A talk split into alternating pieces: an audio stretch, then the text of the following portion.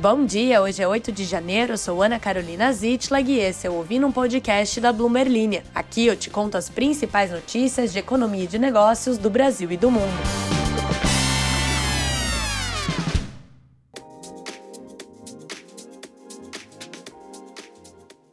Bom dia, bom dia, segunda-feira começando e agora, agora não tem desculpa. Agora estamos na segunda semana de janeiro, então a gente tem aquele intervalo de primeira fase de 2024, que é até o carnaval, que na verdade é um, é, não é 2024 exatamente, é um limbo. Aí depois do carnaval vira 2024. Então, bem-vindos ao limbo do início do ano e provavelmente você terá que trabalhar até o carnaval, então você vai ter que ficar atualizado para você poder aí mostrar para os seus parentes e para o seu chefe que você está realmente já iniciando o ano e não só esperando pelo próximo feriado. Por isso que você veio até esse podcast, eu tenho certeza disso. Se você chegou hoje, seja muito bem-vindo. Espero que você esteja interessadíssimo em saber mais sobre economia, negócios, finanças, política, geopolítica, tudo, tudo que é de bom. Tudo, tudo que é de bom e ingrediente X. Tudo que é, eu tô tentando falar isso porque eu lembro das minhas superpoderosas, mas não fez o menor sentido. Então eu vou falar quais são as notícias de hoje e já vou avisando que houve uma seleção aqui americana. Então, privilegiamos aqui notícias envolvendo os Estados Unidos, porque é o que estava acontecendo no, na, na Bloomberg aqui ao longo do final de semana, porque temos três tópicos bem interessantes para você ficar por dentro. O primeiro deles é que houve a renúncia da reitora de Harvard, que está expondo divisões políticas e sociais de décadas dentro de uma das universidades mais prestigiadas dos Estados Unidos. A outra notícia é sobre como Dallas, a cidade do Texas, está atraindo grandes bancos e quer brigar com Miami para ser a nova Wall Street do Sul. Será que vem aí, depois dos Miamers brasileiros, os Dallers? Será que temos brasileiros é, Miamers em, em Dallas, em Dallas?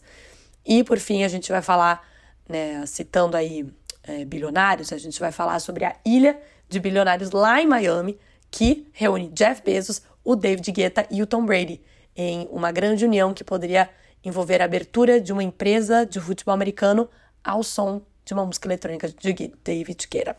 No mais, não esqueça de seguir a Bloomer Linha aqui no podcast, se inscreva no nosso podcast, ative as notificações para ficar por dentro de todas as notícias, siga a gente nas redes sociais e depois da propagandinha, a gente vai entrar nas notícias.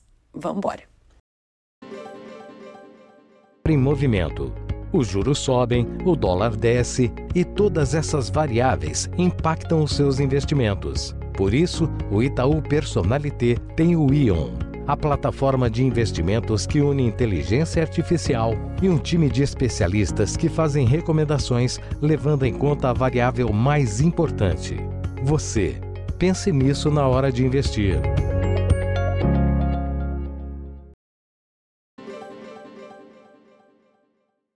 A Universidade de Harvard enfrenta uma pressão crescente para resolver um dos capítulos mais contenciosos da sua história após a remoção da presidente Claudine Gay. Vamos já parar por aqui para pesquisar o que, que significa a palavra contencioso. Pelo contexto, dá para saber, mas aí eu pesquisei e está dizendo que faz alusão a uma situação de conflito, disputa, contestação ou litígio entre duas partes ou mais. Então, um dos capítulos mais é, um, complicated da história de Harvard. A primeira líder negra da instituição renunciou nesta terça-feira após apenas seis meses no cargo. A sua ascensão histórica foi interrompida por alegações de plágio e pela indignação com a sua abordagem aos casos de antissemitismo no campus, na sequência do ataque de 7 de outubro do Hamas, o grupo classificado como terrorista pelos Estados Unidos e pela União Europeia a Israel. O tumulto manchou a marca da universidade mais antiga e rica dos Estados Unidos, provocou uma revolta entre os seus doadores abastados e aprofundou as divisões entre professores, estudantes e administradores.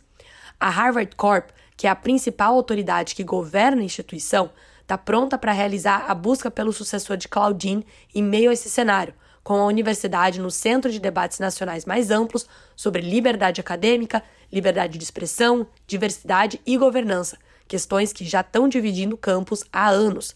A Harvard Corp anunciou ter aceitado a renúncia de Gay com pesar e destacou de maneira incisiva a, abre aspas, raiva repugnante e, em alguns casos, racista, fecha aspas, dirigida a ela. O atual conselho, de 11 membros, liderado pela ex-secretária de Comércio Penny Pritzker, nomeou Alan Garber como presidente interino e anunciou o início de uma busca por um novo líder pouco mais de um ano após a escolha de Gay, que superou outros 600 candidatos. A reputação da universidade sofreu quando ela demorou a condenar mais de 30 grupos estudantis que culpavam exclusivamente Israel pelo ataque do Hamas. Em questão de dias, Larry Summers, o ex-presidente de Harvard, afirmou estar, abre aspas, nauseado, fecha aspas, pela falta de resposta da universidade e destacou a discrepância entre o seu silêncio e os escritos impactantes de Gay sobre o assassinato de George Floyd em 2020, quando ela comandava a Faculdade de Artes e Ciências. Gay tentou aplacar a controvérsia, mas essa se intensificou à medida que os protestos se multiplicaram e relatos de incidentes antissemitas foram destacados nas redes sociais. Falando ainda sobre Estados Unidos, porque mais uma vez repetindo, ih, tem um pedaço de que é isso? Tem areia no meu celular. É, acontece quando tá no verão, né? Tirando areia e mantendo aqui a nossa temática Estados Unidos, e aí eu tô revoltada, e aí amanhã eu vou fazer uma temática outra país do planeta, vocês podem me dar dicas. Foi um ano importante para o mercado financeiro de Dallas, a cidade do meio oeste americano, viu três dos maiores bancos de Wall Street iniciaram novos campi em 2023 consolidando as suas apostas em uma das áreas metropolitanas de crescimento mais rápido dos Estados Unidos.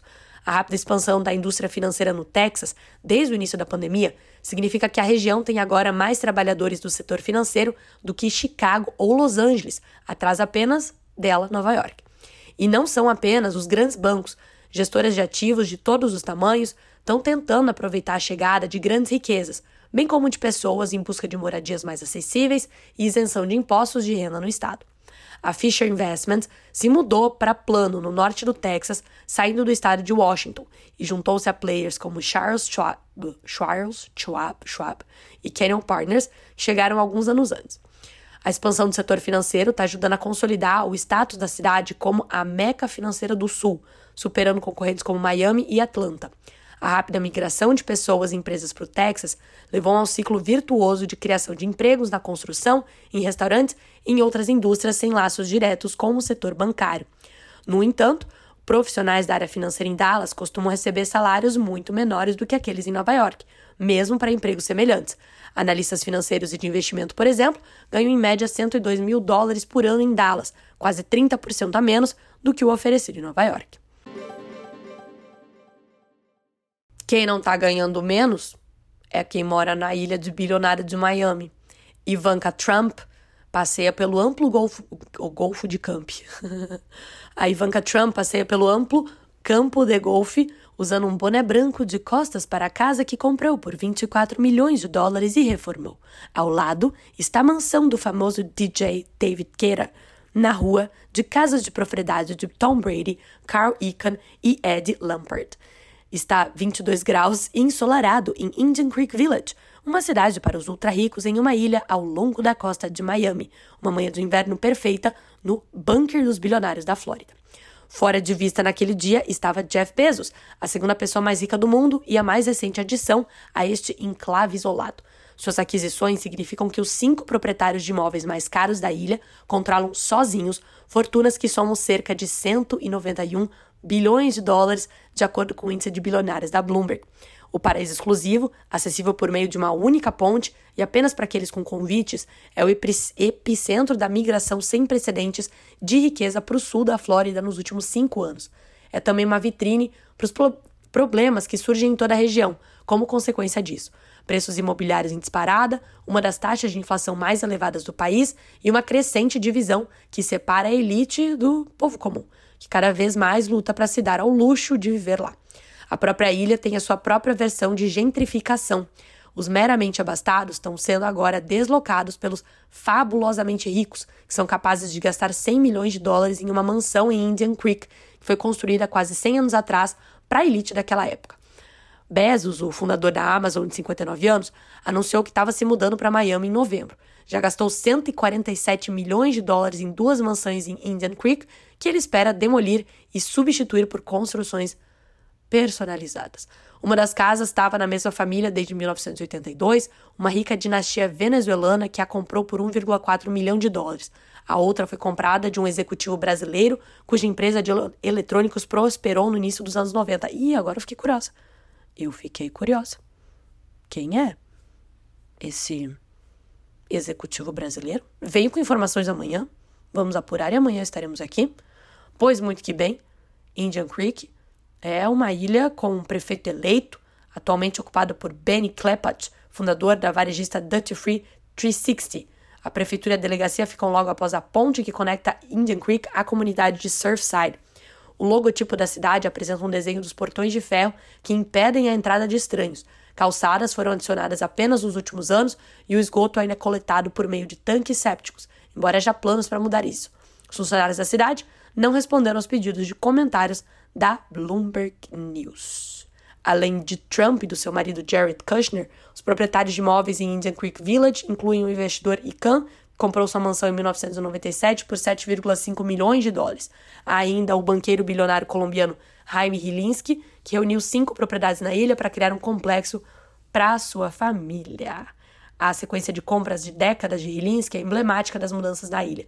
Ele fez a sua primeira compra quase 30 anos atrás, desembolsando 6 milhões de dólares. A mais recente foi em 2021, por 40 milhões. No total, ele gastou quase 80 milhões com as suas propriedades em Indian Creek, quase o mesmo que Bezos gastou em uma única casa. Ah, que coisa maravilhosa. Então acabou o episódio do da primeira do primeiro dia aí que tá todo mundo de volta. Sabe quando a classe se reúne primeiro dia de aula? Eu ficava nervosa.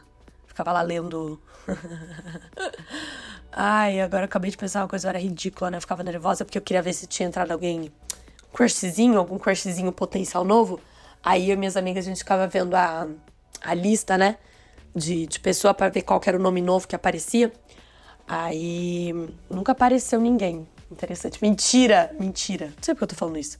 Fiz uma sessão de terapia aqui que nem eu esperava. Tirei isso dos cof, com, cofins. Eu nunca sei se essa palavra é confins ou cofins. Porque tem o imposto e tem o aeroporto e tem a palavra de verdade, né? Aí eu me confundo. Vou ler os comentários. É, aqui, ó, a Carol, a Carol já mandou uma sugestão. Da manhã vamos tentar implementar aqui, Carol. Fale sobre o interesse da Mubadala em comprar as ações da Zamp. Vamos falar Mubadala Capital. Também o Henrique Filho falando que fica muito feliz em saber que a Ana, no caso eu, tem como leitor favorito Ariano Suassuna, meu escritor favorito também. Olha só, Henrique, vamos formar uma comunidade, um clube de leitura.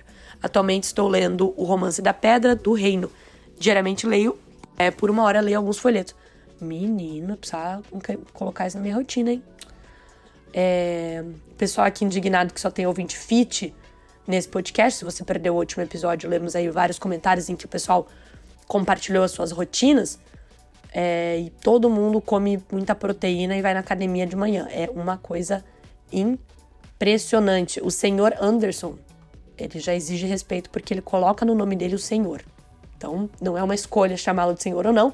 Senhor Anderson diz que sentiu vontade de ser citado e vai se esforçar para ser lido. Carinha feliz. Bom final de semana. Tá aí, senhor Anderson foi, foi citado. Murilo diz que a fofoqueira que habita em mim não pode ir sem checar o comentário que não poderia ser dito, né? Na sexta-feira teve um comentário aí de um ouvinte que eu, eu, eu me autocensurei, né? Então não fiz a leitura, mas convidei os curiosos a lerem.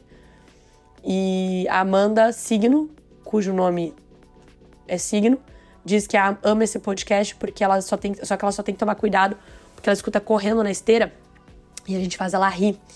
E aí ela agradece. E eu fico muito feliz porque isso tem uma que eu adoro na minha vida é ver os outros rindo. Acho sensacional. Eu nasci para isso, pra ser uma palhaça. Aí o Daniel fala voz rouca. Hoje, Ana gravou logo cedo o podcast. Plot twist, Daniel. Minha voz, ela está rouca. Assim, é um, um. Qual que é o tempo verbal disso? Presente. Se tornou uma característica da minha voz, ela estar rouca. Estamos averiguando a situação. Então, vocês vão ter que se acostumar a esse delicioso chadinho que se dentro da minha, da minha caixa que tá ressoando esquisito, imagina para vocês. Sinto muito. Aí, é, é isso, pessoal. É, acabou meu assunto aqui com vocês. Minha bateria social esse final de semana, olha, eu vou contar. Tô começando a segunda-feira cansada. Não aguento mais falar. Só tô falando com vocês porque eu não tô vendo vocês. Vocês são meus amigos imaginários.